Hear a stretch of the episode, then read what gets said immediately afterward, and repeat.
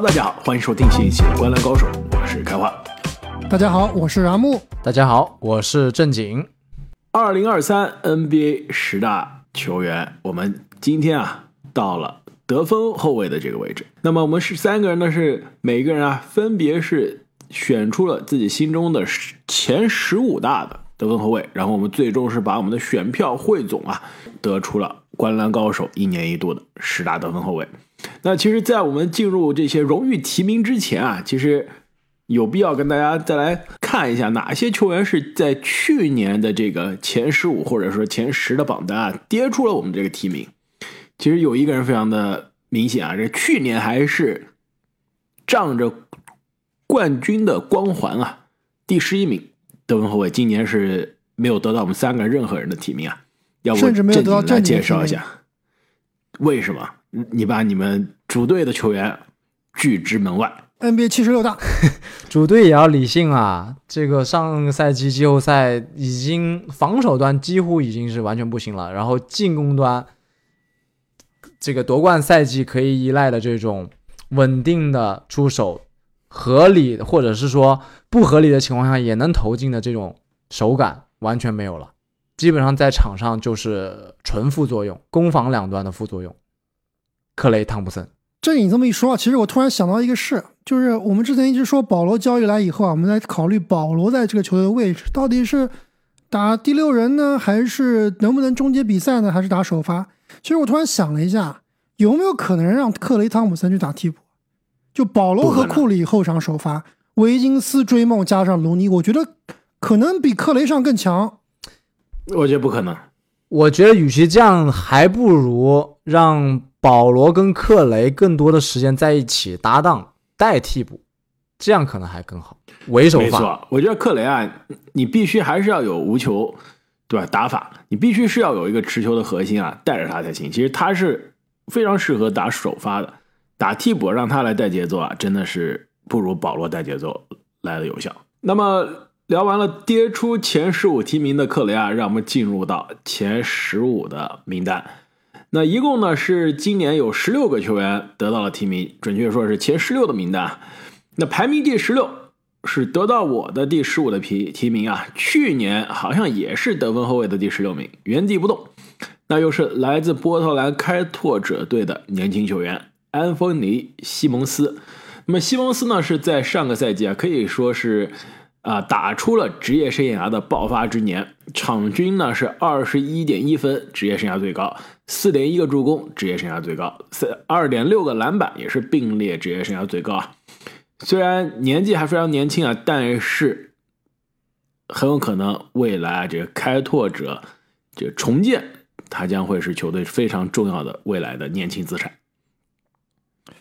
对，按照他上赛季的发挥啊，其实进这个前十五应该是问题不大的。但是其实现在看开拓者，第一，利拉德到底走不走？第二，你未来所要培养的后场，现在有这个除去利亚德有三个人，那三选二，你的安芬尼西蒙斯能不能够挤进这个三个中的两个？我现在来看是不好说的。虽然说现在拿了大合同，虽然说现在可能是三个人中最强的一个，但未来啊，这。亨德森加上夏普的潜力，我觉得都是在他之上，天赋都是在他之上的，所以还是要静观其变，不是非常看好，谨慎看好吧，只能是这样。对，谨慎看好，主要是西蒙斯，我觉得他打球炸起来还行，但是没有一个真正的绝招或者是特点，就是他很偏科，就我们说三维理论对吧？助攻、防守、得分，他其实就是就得分，另外两个。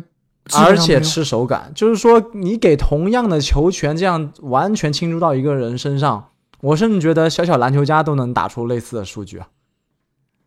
那不可能，那不可能，那不可能！你想太多了。你要是说你们前勇士出品的某个球员，我觉得还真的是有可能，对吧？我们一会儿肯定会聊到这一位夏天也是换了球队的年轻的得分后卫，好像跟安芬尼西蒙斯还是一个年纪的，同岁的。那西蒙斯其实。排名啊比较低的原因啊，还是因为球队在选秀大会是选来了，可能真的是球队未来的核心，真正的核心中的核心亨德森。同时呢，夏普啊上赛季的发挥也是让人看到了希望。其实我觉得这并不是冲突啊，因为现在利拉德是啊、呃要求交易嘛，虽然球队还没有是有正式的交易他，但如果真的交易之后啊，这三个年轻人其实是可以同时打首发的。夏普其实将近两米的身高啊，如果没记错的话，一米九八，其实把他放在三号位有一点点吃亏，但问题不大，毕竟啊这支防守不太年轻的行啊。这三个人只有不需要防守防守好，这三个人估计都没防守，年轻的这个新秀亨德森森可以的，亨德森防守还可以。呃，新秀后卫防守好的就没见过，对吧？所以这就不要了呀。这反正这是一个年轻的重建的赛季，那就让三个年轻人刷起去刷好吧？对，信心先打出来。排名第十五，得到了正经和阿木啊第十五名的投票，那就是刚刚呢受伤没有进这个总决赛，但是球队是重返总决赛的年轻人泰勒·西罗。西罗上赛季啊，常规赛其实打的依然是非常的出色啊，延续了之前一年最佳第六人的这个水平，是场均二十点一分、五点四个篮板、四点二个助攻，然后罚球命中率啊，居然是常规赛联盟第一。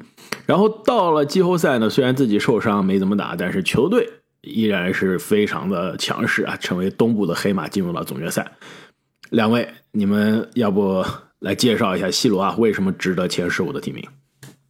对，其实去年这个季后赛啊，应该让 C 罗的身价，包括球星卡的价值都大打折扣，就是因为在没有他的情况下，好像球队这支球队变得更好的一支球队。缺谁谁尴尬。但真缺谁谁尴尬，但是真正你反过来想，这个球队要真正想去争上限，想要去夺冠的话，没有泰勒·西罗这样的球员，这样的这个有机会成为球星的球员，肯定是不行的。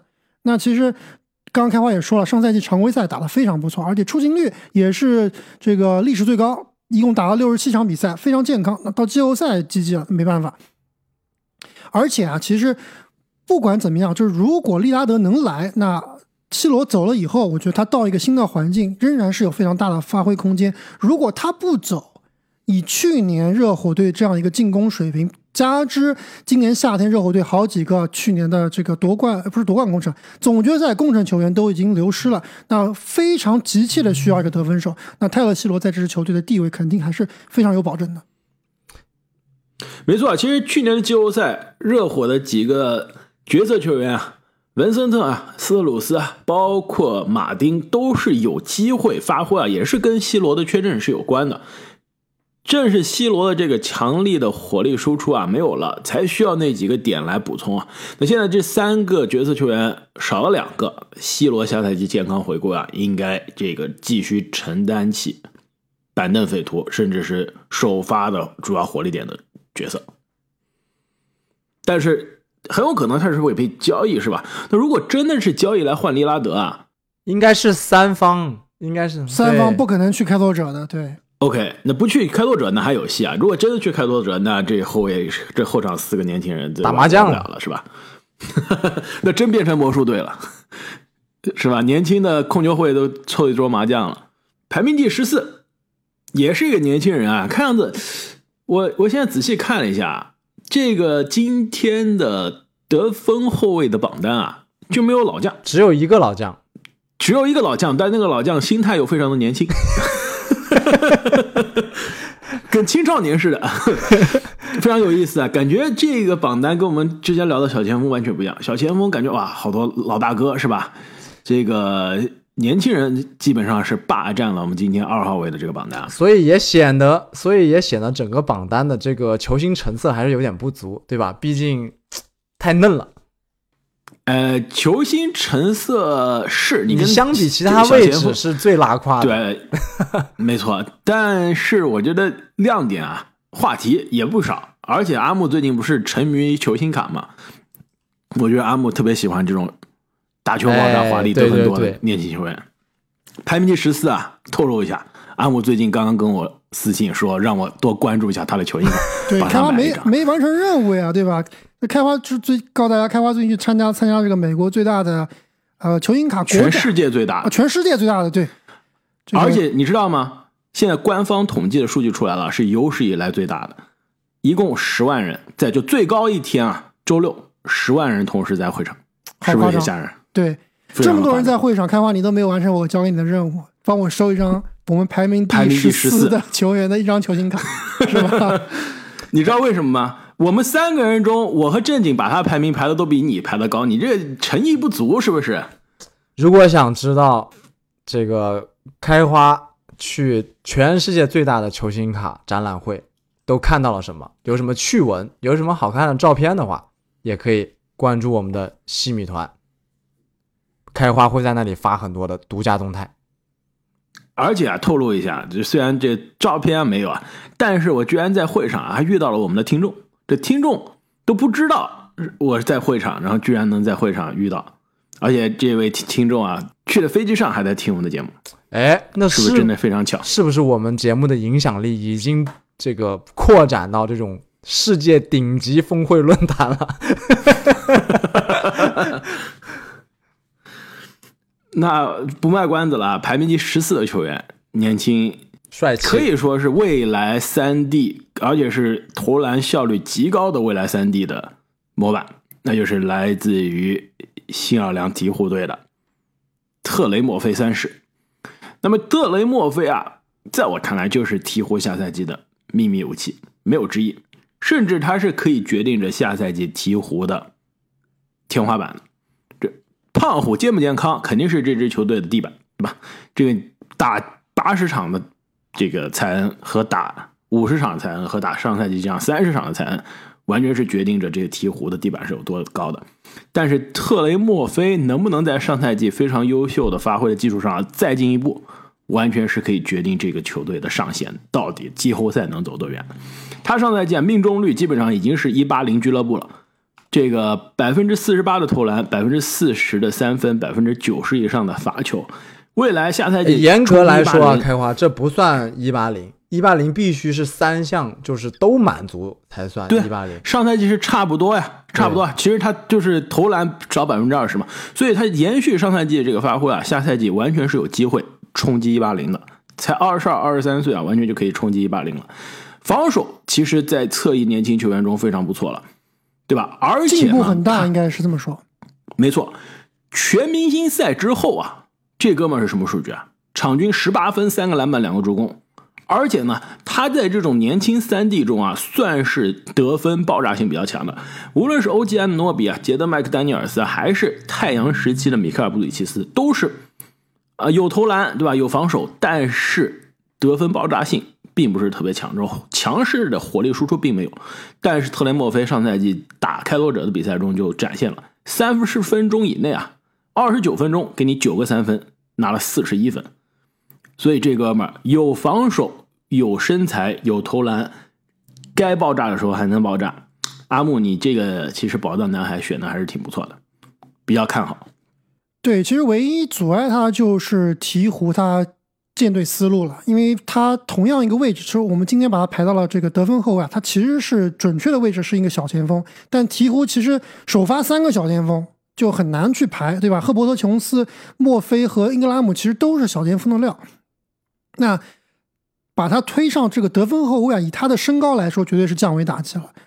这个之前我记得上个赛季我们吹另外一个小前锋啊，赫伯特·琼斯啊，很多觉得他哎，这哥们儿。联盟顶级真的是顶级三 D，但真正看完上个赛季以后啊，墨菲的上限绝对比莫这个赫伯特琼斯要高的多的多了。就他是年轻多了，而且年轻多对年轻多了，而且他是这个准确说，他不是一个这个典型的三 D，他其实是一个攻击型三 D，对吧？是攻强于守的，而且是有持球能力的，而且这篮子是非常准的。所以这样的球员，这样的身高，对吧？参考一下。这个篮网队的黄忠和布里奇斯几乎是同类似身高，而且技术特点都有点相似的。那这样的球员就是联盟里面最吃香的。对他可以去把自己的目标定成这个巅峰的汤普森啊，而且刚刚说到这个位置重叠，搞不好对他来说是好事，对吧？更高大的身材去推到一个得分后卫的位置，就像当年汤普森，我一个二号位，我可以防到四号位。这种身材的优势是无可比拟的，没错。其实他身高啊，应该是比麦迪还高的，他应该是两米零六，所以以他这个身材啊，去打二号位真的是绰绰有余了。而且呢，防守呢，横移和他的这个臂展又能跟上对面的二号位。排名第十三，又一个年轻球员，而且啊，在我看来是去年全联盟最大的惊喜。虽然常规赛这种呃最快进步球员讨论没有他，我们十大爆发呢也是把他漏了。但是我觉得这哥们看完整个赛季啊，应该是上赛季最大的惊喜。他的爆发，包括他今年夏天续约的这个轰动程度啊，大家对他的期待，放在一年之前基本上是没有人没有人能想到的。甚至上赛季常规赛打了一半，有这个听众给我们后台啊留言，我们要不要多聊一聊这位年轻人？我们当时都觉得可能没机会啊。哪知道上赛季的后半段，包括季后赛，真的是给自己是打出了名堂，那就是来自洛杉矶湖人队的后卫奥斯汀·里弗斯。刚刚正经说这个，呃，特雷莫菲没有拿到一八零啊，这个差一点一八零。其实这奥斯汀·里弗斯啊，也是差一点一八零。常规赛呢是场均五十二点九的投篮，三十九点八的三分，百分之八十六点四的罚球。其实离这一八零也是非常的接近了，基本上是这个命中率魔王啊！而且这哥们儿更关键的是啊，是造罚球大师，打球太有效率了。不仅是投篮命中率高啊，这个上罚球线又多，而且呢，这哥们儿这打二加一的能力又强，就是这种有对抗被犯规之后还能把这篮子放进去，这真的就是有力量，而且活又好了。对他效率非常高，而且他是在这个。常规赛使用率只有百分之十六的情况下打出的这种效率和数据，确实是非常的厉害。而且更加夸张的是，进入到季后赛之后啊，里弗斯可以说是我上期节目提到了这种季后赛机会创造者，呃，非常有价值的球员。而且他打这个丹佛的西决，实际上是他整个季后赛打的最好的一轮，其实也侧面反映了这个丹佛防后卫的问题啊。对，其实里弗斯，我觉得之前从默默无闻到现在一个准球星的水平啊，最大的这个进步，其实特别是在湖人这个体系里面，最需要他做的事情，他做的特别好。就前一个赛季，他的三分球命中率是百分之三十一点七，就这样的球员，你要想去在老詹身边升上不了场不可能的，对，上不了场的，对吧？这个赛季常规赛百分之三十九点八，刚刚提刚刚提开花提到了。就接近百分之四十的命中率，季后赛给你飙到了百分之四十四点三的三分球命中率，而且场均出手五点五个进二点四个，就这样的球员等于是一个克雷汤普森了，配到这个老詹身边。哎，但但是他跟克雷汤普森不一样，这哥们儿其实我觉得厉害是在于他扑上去像对像这种白人小后卫射手啊，其实真不是。首先刚刚说了，杀内线真的是有一好手，造犯规啊。对，对抗运球比克雷强，这 运球比杰伦布朗强，联盟第一人是吧？比联盟第一人强多了。然后呢，更关键是啊，这哥们儿，我觉得他是下赛季整个湖人的 X 因素。其实真的，他的控球的能力在季后赛有多场看到了。最后他跟这个呃浓眉哥的连线啊，跟范德比尔特的连线啊，真的是给老詹给。这个季后赛不行的拉塞尔解压的非常好的 X 因素，可以作为湖人的第二持球点、第二持球进攻的点，而且在老詹或者拉塞尔下场的时候啊，完全是可以梳理整个球队进攻的。所以今年夏天啊，如果要让我说最好的续约，很有可能就是里弗斯的这笔续约了。现在想想，真的是当时结实的续约。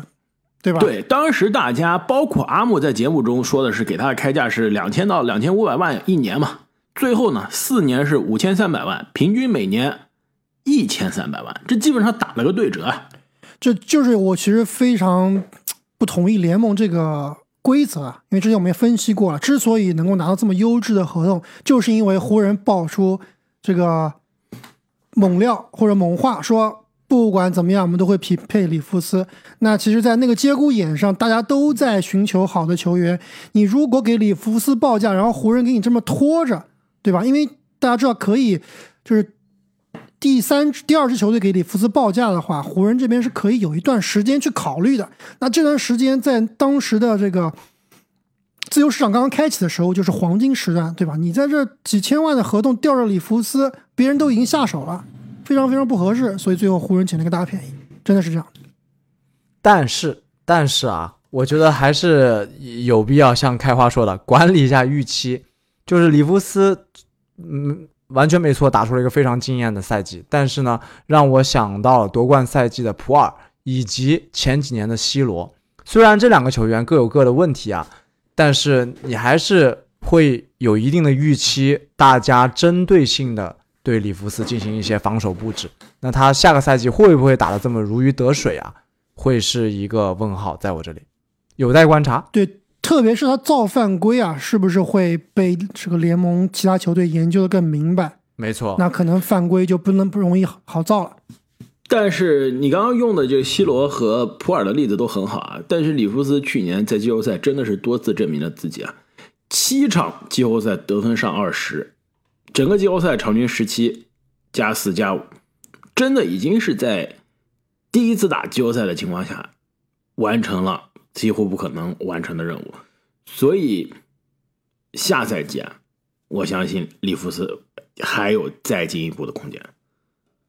应该比较稳的是湖人第三好的球员了吧，是吧？八村垒表示不同意。八村垒不可能，这韦登都追不上。对我对八村垒是非常怀疑，八村垒能能能不能首发，现在都不确定了。而且能不能够保持那么高的三分球命中率，我是非常怀疑的。排名第十二，也是上赛季的排名第十二。我们这个排名好像很多球员位置也没有怎么变，是吧？来自休斯顿火箭队的三年级后卫杰伦格林。其实如果说里夫斯啊打法有一点这种既飘逸又实用，那杰伦格林这基本上真的就是飘飘逸了。，只有飘逸了。准确说，我这边是这给他写了十二个字啊：得分爆炸，打法华丽，飞天遁地，基本上就是这样。你观赏性绝对是可以，这个这个得分的爆炸性，从新秀赛季就证明了。这每一场你让他拿一个四十分，对吧？新秀有四十一分啊，上赛季有四十二分啊，这种砍瓜切菜得分没问题。那打法嘛又好看，身体素质爆炸，比较灵动，而且扣篮又非常的飘逸。这真的是偶像级的打法。但是问题是，第一，打了两年了，这命中率还是寒冰射手的级别，这基本上就有点捉急了，对吧？像年轻球员、一年级球员，你投篮命中率不好没问题，你第二年如果还是百分之四十一的、百分之四十一点六的投篮，那就真的有些说不过去了。你这个二年级的投篮命中率比一年级还要低。二年级的三分球命中率比一年级还要低，二年级的罚球命中率还要比一年级还要低，这就是基本上啊非常大的一个风险。杰伦格林给我的感觉就是有点像一个初代的稚嫩型的拉文，就爆炸起来可以很爆炸，但是极其的不稳定，而且效率很低。但是呢，因为他的这个所在的球队，呃，如果不是因为夏天的大交易啊，我觉得他本来应该可以更高的，有机会啊。如果全部的资源都倾斜在他的身上，那这个地方我之所以把它排除到了前十之外，呃，排的不是很高，还是因为这个大交易，火箭来了两个非常吃球权的球员，所以杰伦格林的出手权肯定要被分走的。这点我倒并不是很同意啊。我觉得其实今年夏天火箭这个操作，包括我们之前节目里面，也看到很多球迷给我们留言啊，特别是很多火箭球迷非常不同意我们对于火箭今年夏天的操作的一些理解。那我觉得啊，这些操作好不好，我们到时候三十天三十队可以再细聊。但是我觉得这两名引援啊，倒更像是为这个杰伦格林来去找帮手的，就可能是更加倾向于把资源倾给格伦格林，就让他舒舒服服的去打一个得分手。因为范弗利特毕竟是一个很典型的组织后卫，那迪隆布鲁克斯如果能够管得好的话，他能做自己的事情，当这个三 D 打手 也是没问题的。阿木，我跟你说啊，理论上这样是可行的，但是理想很很丰满，但现实很骨感。这两个人你不可能的呀！你想为他保驾护航，对，想的非常好。但是范弗利特是什么打法？迪龙在曾经的这个 有名人堂潜质的一阵、二阵球员身边是怎么打球的？这我们都别忘了。杰伦格林，你是何德何能？对，但是我是觉得火箭还是仍然要去尝试强行去练杰伦格林的，因为之前两年也是练他，最后刚刚开花也说了，效率越练越低，命中率越来越低。那是有没有球员是能够在第三年能够强势反弹的那种明星球员，或者说乐透区高这个乐透区的呃，就是乐透区比较靠前的球员，明星球员确实也是有的。就比如说开花特别喜欢的爱德华兹，那其实他的第三年就是有一个质的飞跃，对吧？那杰伦格林能不能在第三年去效仿当年的爱德华兹？等一下，华子第二年就质的飞跃了，对吧？我刚刚说的这种一年级寒冰射手，很多第二年就质的飞跃了。一年级华子寒不寒冰？寒冰。二年级不一样，一年级吹杨寒不寒冰？二年级就不一样。一年级拉梅罗鲍尔是不是寒冰？对吧？二年级也不一样。你一年级我可以接受后卫效率低，但是如果你第二年还差，甚至比第一年还差。这基本上就是一个非常大的这个风险了。对我也是同意你们的观点，我对杰伦格林也并不是特别看好的，就是我觉得他的短板还是很多。然后过去两年，呃，也不光是他自己的问题，球队文化的问题也有关系。而且之前我们做火箭的选秀节目也说了，他如果这今年就今年杰伦格林是一个十字路口，如果今年再打不出来，真的后面有非常多的竞争者想要上岗的，可以取代他的位置的。就比如说今年夏天拿到 MVP 的惠特摩尔，对吧？这包括阿门汤姆森啊。其实后场是范弗利加阿门汤姆森的这个首发，我觉得从理论上来说是更加符合球队的打法和和这个两个人风格的适配的。对，如果而且杰伦格林可能也要面临着续约，如果他今年再不能够爆发的话，他这个顶薪可能也就没了。排名第十一是去年凭借。夺冠的光环啊，排名第十五的球员，今年打了一整个赛季的拉胯的球啊，居然变到第十一了。这这个我觉得我们要好好聊一聊。而且不仅是比如说正经啊、阿莫，呃，一个人或者我拿一个一个人把他排的高，我们三个人不约而同还是把他放在了差不多十一、十二的位置啊。啊，那就是来自下赛季华盛顿奇才队的球员乔丹普尔。要不正经还是你先开始吧，毕竟你是最了解普尔的。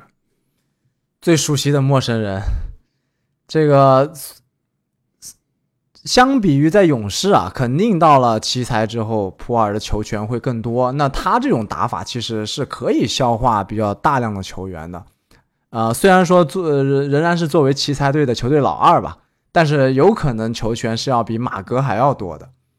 所以从这个角度来看，他的基础数据应该是会比上个赛季有所爆发。但是效率以及球队的战绩方面就很难说了。对，我觉得普尔水平能力肯定是有的，因为已经打了四个赛季了，对吧？勇士的上个赛季断崖式的下滑，而且是有前兆，就是自从球队内部发生了一些冲突，就断崖式的下滑。加之其实转会到这个华盛顿奇才以后啊，包括。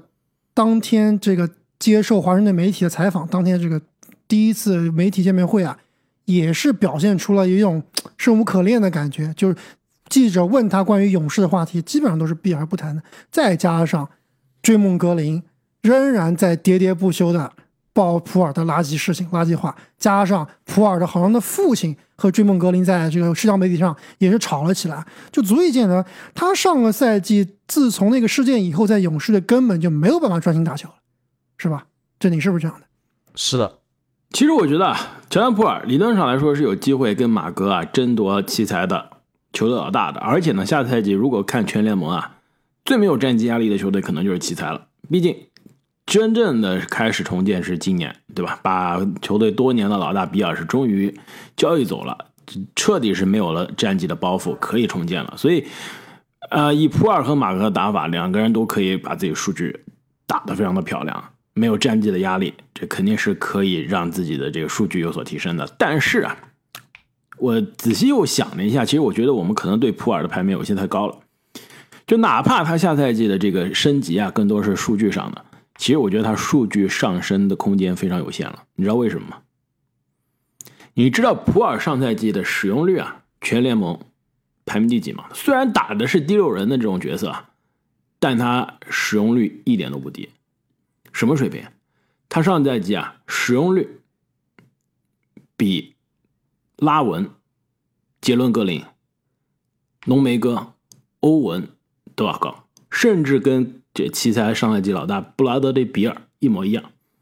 普尔上赛季使用率啊，联盟第二十一，在球队上仅次于库里，百分之二十九点二。你下赛季即使是球队的老大，也差不多就是百分之二十九、三十的那种使用率。你信不信下赛季普尔使用率联盟前十？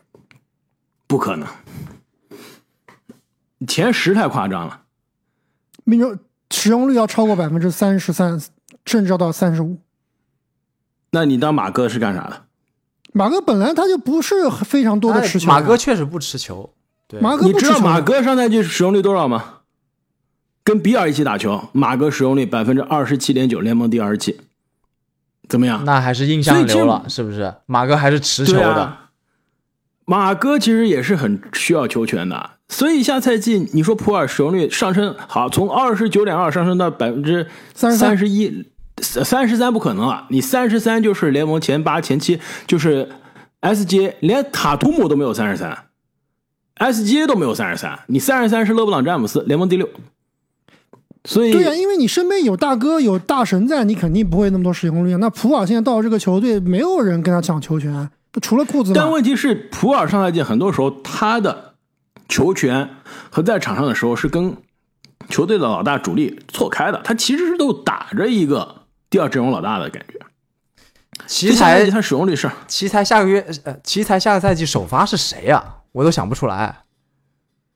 琼斯、普尔、库兹马、阿夫迪亚阿夫迪亚和加福德。和加福德，对，你别说，我觉得普尔真的有可能三十多的这个使用率。三十多使用率，场均二十五分以上。嗯，有点，那他的球技必须有提升。他上赛季百分之二十九的使用率，也就二十出头啊，二十点四分。这哥们儿首先投篮有没有可能是因为上赛季出工不出力，对吧？拿着球在手上，然后瞎打一通。不是，这一方面他这个命中率首先就从来就没好过。他三分球虽然投的很自信啊，职业生涯三分球就没有超过百分之三十六，上赛季连百分之三十三的命中率，百分之三十四的命中率都没有。更关键是这哥们儿啊，失误实在是太多了，他属于那种非传球失误中的大师，对基本上那种他那个对抗不太就行没了。对，谨慎看好，的确是有爆发的可能。我相信有可能我们把最终十大爆发球员的名单拉出来之后啊，这哥们有可能也在里面。但是我觉得啊，这个预期的管理可能需要比奥斯汀奥斯汀里弗斯的这个预期管理对，再多一些。我对奥奥斯汀里弗斯更有信心。但最起码是这个普尔是我们聊到所有球员里面啊最有机会去当球队老大球，队老大，对对对，对吧？目前为止，目前为止为止，没错，对杰伦格林那个那个状况就很难说了，因为那个球队本来就是一团。不确定。对，哎、不是对，那我们现在啊是提名聊完了，终于要进入前十了。那在进入前十之前呢，还是需要提醒一下各位听众朋友，如果大家想参与我们《灌篮高手》的这个阿木送的独家杜兰特绝版球衣的抽奖啊，欢迎大家在喜马拉雅的平台上给我们打上一个五星的好评。说这个球衣绝版球衣抽奖啊，我插一个啊，我上个星期去看了这个《灌篮高手》电影版，在美国上映了。我跟好几个朋友一起去看，而且呢，我当天为了应景啊，为了参有这个参与感，我特意穿上了当时我跟大家提到过的那一件杜兰特的，但是上面印的不是杜兰特的名字，是我们 Hoop Watcher，是我们灌篮高手名字那件球衣去现场看球，看这个电影也是非常的有感觉。有没有碰到粉丝？那完全没有，电影院太黑了，电影院太黑了，嗯，球衣也是黑的，大家光顾着这个感动了，看这个功臣对吧？流川樱木，没有注意到《灌篮高手》的大神也在现场。所以啊，这个各位听众朋友们，要是想参与我们球衣抽奖，抓紧了，应该是最后一周的时间啊，因为在十大控球后卫那期节目的最后，我们就会公布最终的中奖的球的幸运听众的名单了。那么，让我们正式进入啊前十的得分后卫，排名第十的球员来自费城七六人泰里斯·马克西。上赛季呢是排名第十四，这赛季啊是一步冲进了前十的榜单。其实啊，马克西，你要是论他上赛季的发挥啊，跟之前一个赛季相比，其实有进步还是退步啊？其实一点点进步，非一常非点点进常小。步啊，一步一度是让人觉得是有所退步啊。呃，毕竟是整个赛季跟哈登一起打球，那其实，在哈登身边啊，你的这个持球，你的这个出手啊，是多少是受到一些影响的。但正是因为如此呢，下赛季很有可能马克西的机会就来了，对吧？这哈登跟刚刚说的这利拉德一样啊，也是在夏天寻求交易。你要是让我说啊，很有可能哈登的这个交易更好交易一下，对吧？更好执行。毕竟呢，利拉德要价肯定更高。利拉德身背这个巨额合同，好像还有四年，是吧？这个很多球员、球队呢也要掂量掂量，不是说怕交易来这利拉德，利拉德不打球啊，而是利拉德这个三十六岁的年纪，你还要给他这种超级顶薪，很多球队都要想着这值还是不值。哈登这边就不一样了，一年的这个合同是吧？其实这要价也会更加低一些，还是有更多这交易的可能的。因此呢，这个马克西下赛季啊，有可能会有更大的角色。阿木，你说是不是？我觉得不好说啊。马克斯就是马克西，在哈登来之前，其实也是打过一段时间的一号位，对吧？他打一号位，我觉得还是不太合适，还是需要去打二号位。就他的组织能力、playmaking 的能力啊，还是差一些。那是不是把哈登交易走，让他去打一呢？我觉得他打一还真不如打二。但他打二，其实这个身材有一些这个劣势，所以他他就是很尴尬呀，对吧？我比较同意你之前的看法，这一届球员他能不能排进前五，他可能不好说。我觉得可能真的不见得能强过杰登麦克丹尼尔斯。就他这个身材、这个打法，除非你是得分极其爆炸，非常非常炸，他的局限性还是很大的。对我比较同意阿木的观点，我觉得马克西是一个突击手的这样一个角色，他不适合去控球，尤其是控节奏。而且我感觉马克西跟整个七六人这个这个气质啊比较像，就是虐菜特别强，在打关键打不了硬仗。对，还是跟两个老大哥一样，对，想一下，他去年季后赛好像没有印象中没有非常亮打篮网非常牛啊，打篮网砍瓜切菜那不，是虐菜吗？对吧？谁 对啊打篮网不牛是吧？打凯尔特人好像几乎没什么发挥，是吧？被限制的比较厉害。但是呢，不得不说啊，这个马克西首先连续第二年三分球爆表啊，这新秀，这同样又回到我们刚刚说的杰伦格林的例子了。新秀马克西三分球是投不进的，当时阿木还非常的质疑。我跟阿木那年其实三十天三十队有过辩论啊，新秀马克西三分球当命中率时觉得他跟奎克利十，水平差不多，呃，这是你说的，不是我说。对我当时说这这这这肯定不可能，是吧？肯定强多了。这百分之三十的新秀三分球命中率，每场零点五个。二年级呢，百分之四十二点七，这个进步在历史上可能都是罕见的。那今年再进一步，百分之四十三点四啊，这已经在二号位的位置上啊，基本上是翘楚的存在。对，好像是我们今天要聊到的所有人中的第一啊，产量也足啊，每场两点七个三分球，所以他这个三分球的威胁，现在连续两年了，看上去应该是真实的，是在联盟你当今你这个位置，你这个身材啊，你三分球真的是必须要有，而且真的是非常的值钱。另外呢，就是他是一个其实是一个双能位的打法，我觉得啊，理想的情况下，他应该是个非常好的超级第六人，对吧？但是现在肯定是没有球队用的把他要得起，又让他能去打第六人，这是不可能的。对他，他只能打突击手，真的是这样。而且其实我们聊到现在，聊到排名第十的球员呢，包括我们之前聊到的五六名球员，都是很多情况都有这个问题，就是整个这个这个得分后卫的位置啊，其实我们之前也聊过很多次啊，在现在联盟里面，可能就是五个位置里面最为尴尬的一个位置，是吧？没错，就是感觉可有可无，而且能做的事情真的不多，除了得分以外。而且再讲一下，就是我们现在虽然是这么排名啊，但是就是我们排名没排进来的很多人，你把他放在马克西这个位置，能不能做马克西的事情，或者说能不能做马克西百分之八十或者九十的事情啊？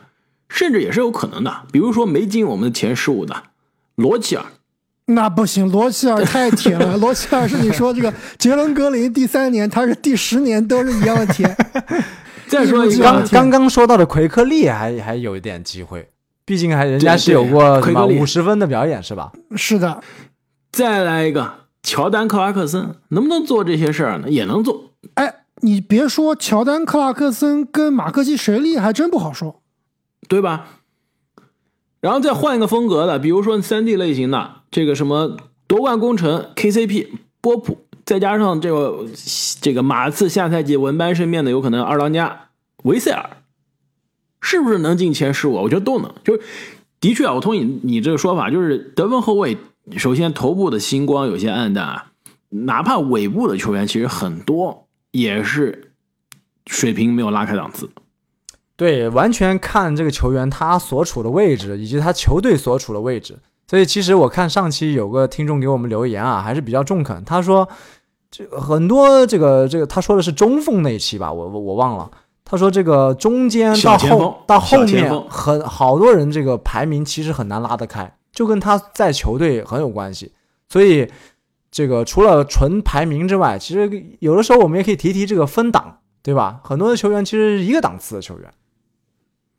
没错，其实在我看来，马克西跟后面我们刚刚说的那些，刚跟前面说的那些人都是一个档次，虽十到然是进了十是吧？目前没有拉开差距。十到十八，可能二十都是 都是可能几乎是一个档次。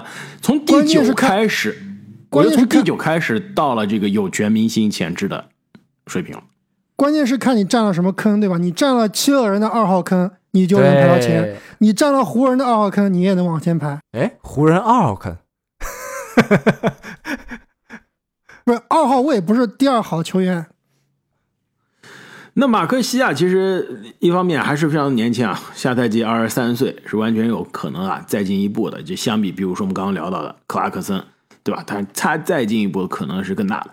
但是呢，他的球技中还是有很多短板的啊。这个首先防守，其实防守虽然非常的卖力，但是他防守我觉得比以前有进步。有进步，但是防守还是不行。就真的防守真的还是不行。身材有劣势呀。没错，另外就是你刚刚说的这个传球的视野了，他更多是个突击手啊，尤其是有时候下快攻啊，这个这个跑后偷后门啊，非常的厉害。这个三分这个放冷枪也是非常的强，但是呢，这个视野，你作为一个双能卫啊，视野真的还是差了一些。所以开话，作为一个准七六人球迷，马克西今年打完是不是顶薪？马克西现在已经是到续约的时候了，就是可以提前续约了嘛。最后一年了呀。呃，是的，他可以提前续约的，就跟华子一样，他是可以提前续约的。但是我觉得球队很可能是在哈登这个事情处理好之前是不会的，所以我觉得啊拿不到。是不是有可能会像我们马上聊到第九排名第九这样的一个球员一样，一个薪资水平？有可能。排名第九，来自亚特兰大老鹰队，得分后卫德章泰·穆雷。其实穆雷啊，之前一年是我们的得分后卫的排名第八，那现在呢是排名第九，基本上是没有变化。相比他在马刺的那个赛季啊，全明星赛季，那上赛季他的数据是可以说是全面的下滑了一些，但依然可以说是我们聊到的目前啊所有的得分后卫中，这个三维理论这三维是最最最丰满的，甚至我觉得放眼我们后面要聊到的几位大神啊，排名更靠前的得分后卫，他的三维都是比较丰满，基本上是没有短板。你硬要说他短板，有可能都是得分了，但是他场均也至少作为球队老二，也有个场均二十分以上，所以他这个三维还是非常的丰富的。确实，他的三维很丰富，但是之前我们知道他的有一项是极其突出的，甚至是进过最佳防守阵容的。那上个赛季看来，无论是从数据，再加之从这个观看观球的这个感受啊，我觉得他的防守是下降非常大的。不知道是不是跟这个球队的文化有关系，还是跟他自己的水平有关系啊？那他现在的防守，我觉得已经是谈不上是在后卫里面的顶尖的水平了。应该还是很强，但绝对不是顶尖。加上他的这个进攻，也就是怎么说呢，比较好吧。组织一般般，所以他这个确实三维啊组织我觉得非常不错了，怎么一般般？组织你以二号位的标准来看，他这绝对是，但他其实是个一号位，对不对？他其实是个一号位啊，嗯，并不是你球队真正一号位还是吹杨啊。对啊，但是他的技术特点是个一号位啊，他从之前在马刺一直都是一号位，所以总体来看，确实有一点比呃，确实是三维都很强，但是呢又都很平均，没有一个呃非常爆的点，所以最后也只能是轮到第九了。加上这个球队现在问题也挺多的，是吧？而且他这个不光是平均啊，我觉得是没什么变化，就一直以来老三样嘛，助攻多、抢断多、投篮差，就没什么变化，也就是没什么进步。我们都说在现在的联盟里面，这是逆水行舟，不进则退，对吧？所以整体上感觉反而不如前两年给人的这个希望这么大。对你现在看他这样的一个球员在联盟里面能真能算上是球星吗？我觉得现在已经是变成一个边缘球星了。曾经是一个潜力新星，也是进过一次全明星啊。但现在看来，跟全明星的这个门槛还是有有一点距离了。其实我并不完全的认同啊。首先，他的投篮上赛季绝对是有进步的，三分球命中率变多了，三分球出手其实在他所有出手的占比中也变多了，就将近百分之三十的出手是三分球啊。三分球的产量每场一点八个三分球，也是职业生涯的最多，所以他这投篮绝对是有进步的。另外呢，他其实我们之前担心的，在吹阳身边是不是球权啊、出手变少，对吧？得分会变少，其实跟他全明星那一年啊没什么区别，二十一点一分变成了二十点五分，他这个得分输出依然是在的。而且上赛季季后赛啊，虽然球队是一轮游啊，他季后赛真的是打得非常不错，场均季后赛是二十三分、七个篮板、七个助攻。然后常规赛呢是二十分、二十点五分、五点三个篮板、六点一个助攻、一点五个抢断，所以其实二十六岁的年纪，基本上现在是得分后卫中啊数据最全面的之一，对吧？这个三维最丰满的之一，依然是有明星潜质的。这么说吧，如果下赛季老鹰战绩能有所复苏，对吧？能回到之前这个东决的水平，球队出两个全明星。我觉得没有任何问题。你这个是个非常大的如果，他何德何能能进东决？他进东决也绝对不是德章泰·穆雷的发挥，绝对是吹杨又变回之前大家所希望吹杨成的样子了。你从他今年夏天签的合同就能知道呀，对吧？他才二十六岁、二十七岁，巅峰巅峰的这个年纪，最后只拿了一个四年一一二，一年三千万的合同，顶薪都拿不到，确实。对吧？这说不过去的。但是不得不说啊，这个吹杨和他的搭档还是非常的合理的。就是这个后场组合，其实从账面上来说，账面合理，但不赢球，不知道为什么。前场的问题更大，老鹰队啊，对，三四号我觉得的问题，对，包括五号位的问题，卡皇是不是可以换换了？对吧但不，卡皇本来现在的这个使用的时间就已经比奥空谷要少了。但你知道吗？你错了。自从这个老鹰换教练，对吧？现在是斯奈德，斯奈德，斯奈德来了之后啊，他狂喜欢用卡皇，这个奥孔武上场的机会又少了。包括我们之前非常喜欢的新秀啊，就 AJ 格里芬，对吧？换了教练之后，教练也不喜欢了，喜欢用杰伦约翰逊，是不是？对，开始用杰伦约翰逊了。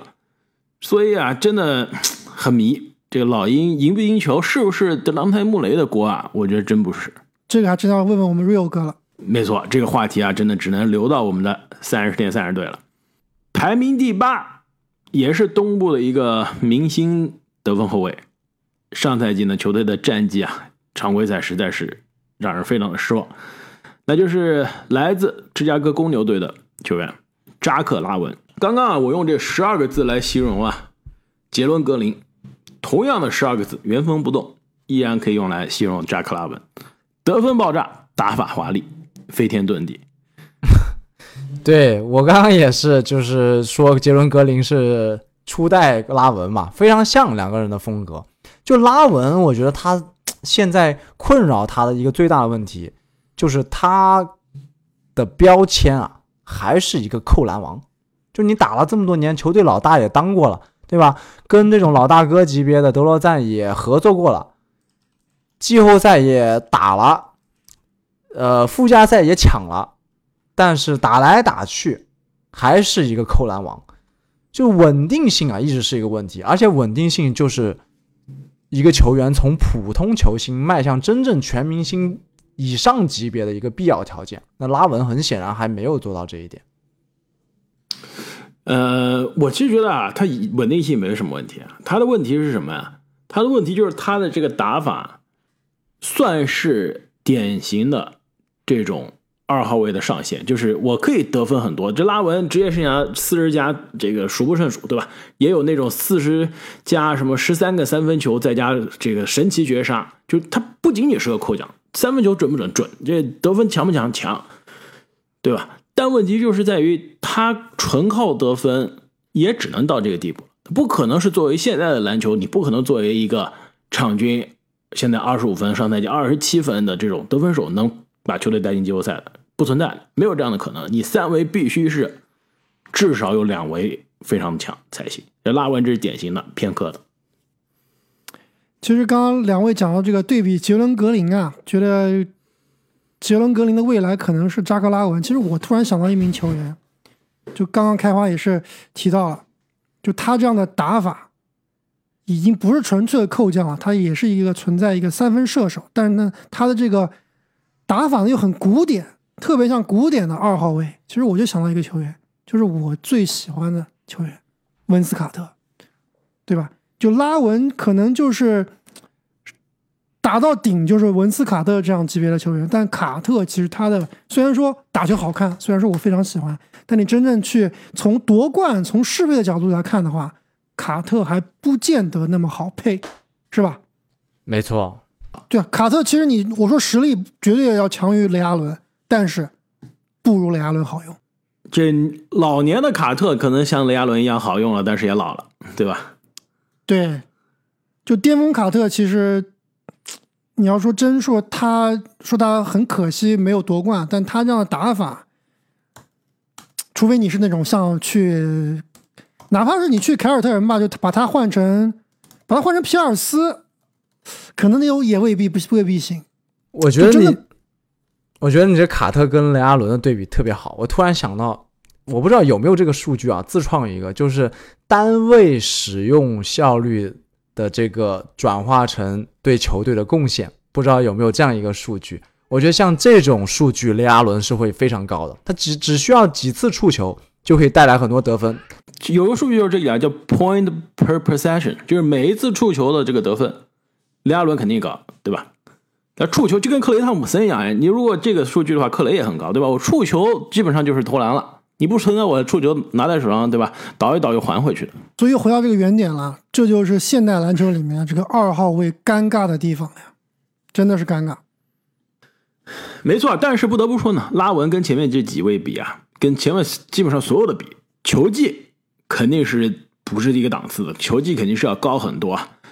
但是呢，他的这个球技是不是发展到瓶颈了？我觉得真的是有可能了，对吧？毕竟打到现在，马上下赛季二十八岁了。没有看出有什么新的变化，而且呢，一辈子只打了一次季后赛。如果你现在到二十八岁了，这种全明星级别的高效的得分手，你一辈子只打了一次季后赛，你你怎么出去跟大家打招呼？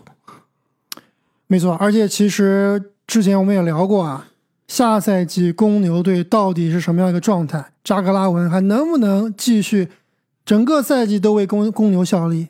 在我这里也是个未知数。没错，而且他这辈子啊，唯一打的那个年季后赛就是前一年嘛，这二零二二年嘛，啊，极其拉没有意义，等于没打那个季后赛。对，场均这二十分不到。所以说说，所以说到这个卡特和雷阿伦啊，那我们下面聊到这名球员，是不是就是一个雷阿伦的一个模板？还真的有那么点意思，是吧？简单实用。你说他球技有没有拉文高吧？说实话，真没有。没有。天赋那真的是被拉文在这地上摩擦，对吧？人气也是差很多。但是啊，你要是说这两个人职业生涯谁先夺冠，我我宁愿是相信是接下来的这位。而且你你要说现在这两名球员在 NBA 里面哪谁更吃香？绝对是我们先聊这名。这样啊，我觉得我们现在聊了第八名了，一个小时都快到了，我们先卖个关子，下半期再跟大家来聊这个排名第七的球员是谁啊？大家可以在留言区中猜一猜。我们下半期再见。再见